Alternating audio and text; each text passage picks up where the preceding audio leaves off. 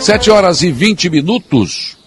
O dia começa com a nossa presença aqui em Maracajá, em meio a este frio danado que está fazendo nesse momento, mas é por um bom motivo. A 29 edição da Festa do Colono, que começa hoje e vai até domingo. Como disse ainda há pouco, a festa cresceu e está ocupando praticamente todo o espaço aqui do Centro Esportivo Antônio da Rocha, em Maracajá. Inclusive, o campo de futebol está ocupado com empresas que vêm expor os seus produtos, com muitas atrações também. Hoje à noite, por exemplo, nós temos aí a primeira atração que é César e Paulinho. Mas nós teremos ainda na festa aqui o Serenata Trio, Ionari Jardel, Badinho Colono, Mistura Fina, Tia Barbaridade, Bonde Sertanejo, e Matusa, além de outras atrações. Um dos pontos altos da festa é também a Olimpíada dos Colonos, né? E onde sempre existe muita disputa e muito engraçado também, né? Tem algumas disputas que são engraçadas, mas o pessoal leva a sério. Todos querem ganhar esta Olimpíada aqui em Maracajá.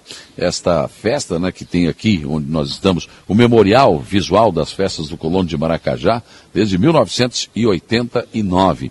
Em alguns anos a festa acabou não acontecendo, né, como por exemplo na pandemia. Mas hoje ela terá, eh, volta com força total e terá também a participação da, dos caminhoneiros, a benção dos caminhoneiros, enfim, porque tem, algumas pessoas chegaram a falar que ah, não tem nada a ver caminhoneiro. Tem a ver sim. Por quê? Porque o colono faz o quê? Ele, ele produz, ele tem a sua produção. E quem é que faz o escoamento da sua safra?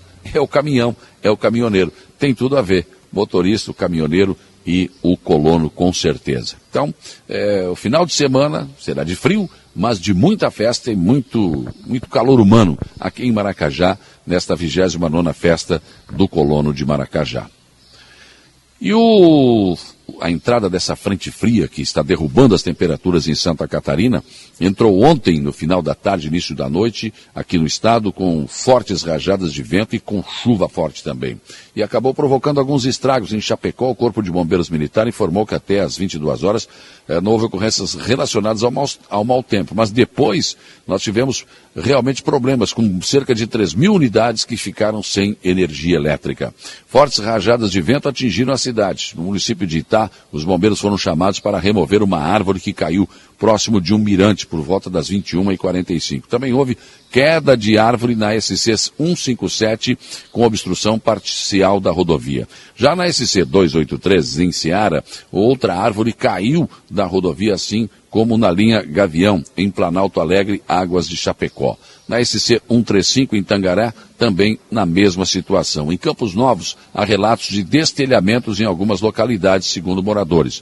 No bairro Aparecida, uma árvore caiu sobre uma residência, conforme os bombeiros, né, não, não houve informações sobre feridos. Aqui na região, alguns problemas pontuais, mas nada assim eh, de, de, de tão estarrecedor. Mas o vento realmente foi forte e também a chuva na noite de ontem. O Instituto Brasileiro de Geografia e Estatística, IBGE, abriu novo prazo para inscrições ao concurso para agente censitário e recenseador. No município de Beleza foram abertas sete vagas, sendo seis para agente recenseador e uma para agente censitário.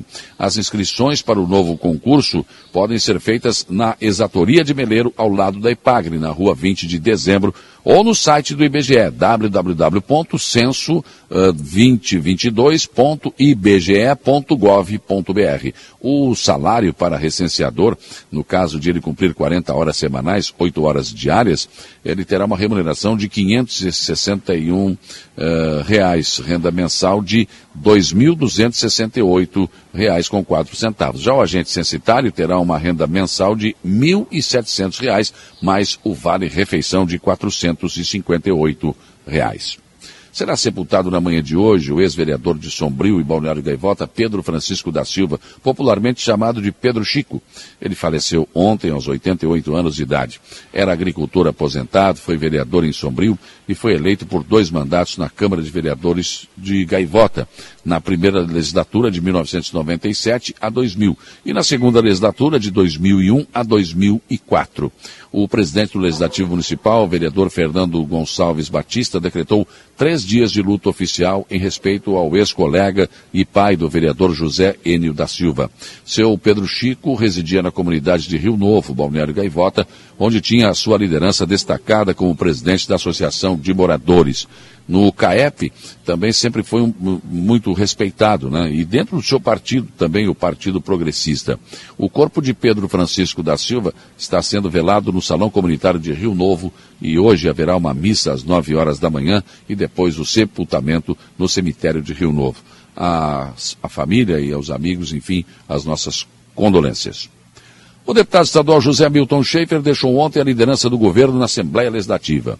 O deputado do Partido Progressista se aproximou do governador Carlos Moisés e conseguiu, por exemplo, a construção da ponte ligando o Morro dos Conventos ao distrito de Ercílio Luz. Quando recebeu o convite para liderar o governo na Assembleia Legislativa, ele não hesitou, até porque não havia nenhum impedimento legal e nem partidário. Agora, com a definição de que seu partido terá candidato ao governo do Estado, o senador Espiridião Amin, o deputado entrega a liderança do governo. Numa conversa com o governador Carlos Moisés, ele ainda apresentou um amplo relatório de suas ações enquanto líder do governo. José Milton Schaefer foi eleito prefeito de Sombrio por dois mandatos e agora vai se dedicar à reeleição como deputado estadual em seu quarto mandato.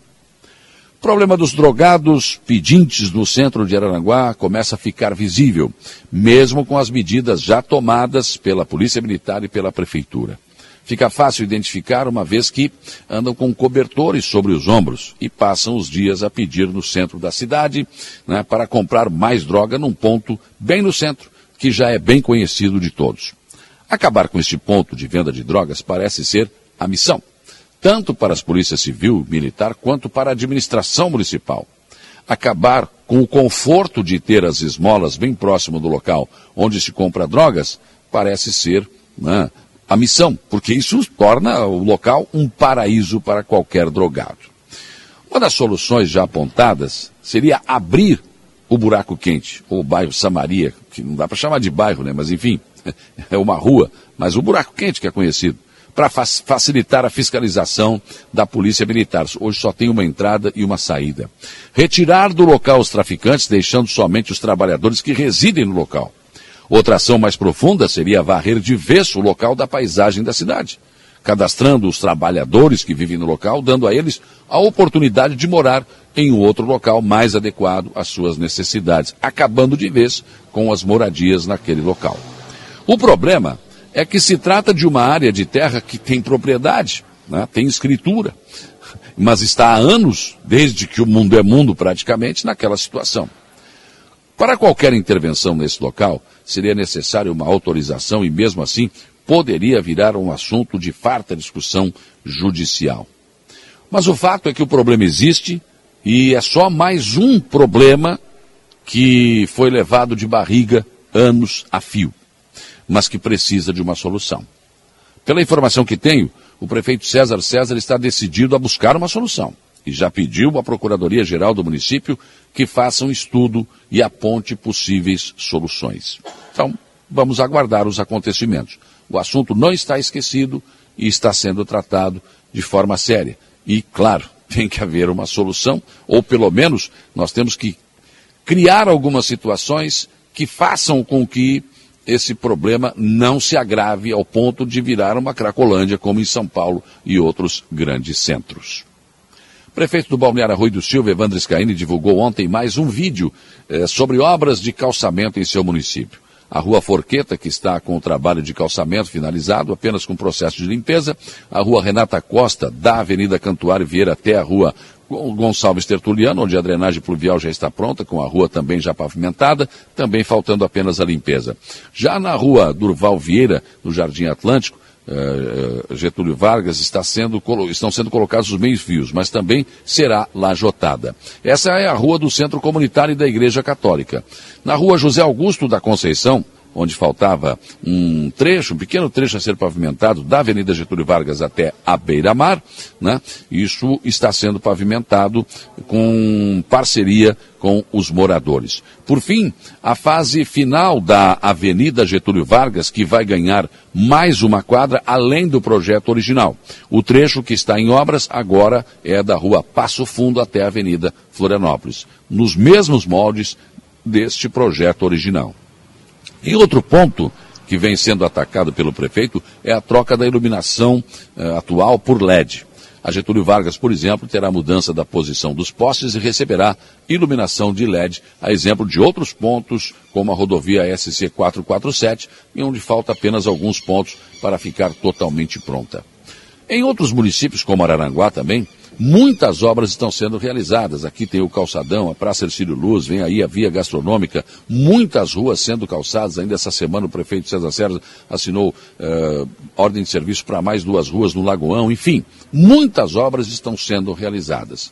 E a pergunta que se faz é: esses prefeitos atuais começaram seus mandatos fazendo obras e, pelo que estamos observando, vão passar os quatro anos fazendo obras aqui em Maracajá também. Tem obras por todo lado. A nossa avenida de acesso à cidade está em obras, entre outros calçamentos que foram feitos, máquinas que foram compradas, enfim. Qual é a diferença desses prefeitos para os demais? Porque, via de regra, quase sempre os prefeitos no primeiro ano não faziam nada, porque tinham que conhecer a máquina, tinham que não sei o quê, no segundo ano, e no terceiro lá é que iam fazer alguma coisa. O que que mudou? O que que aconteceu? Será um novo tempo? Será um novo tipo de político ou de política? Ou será que. Enfim, pensem nisso enquanto lhes desejo um bom dia.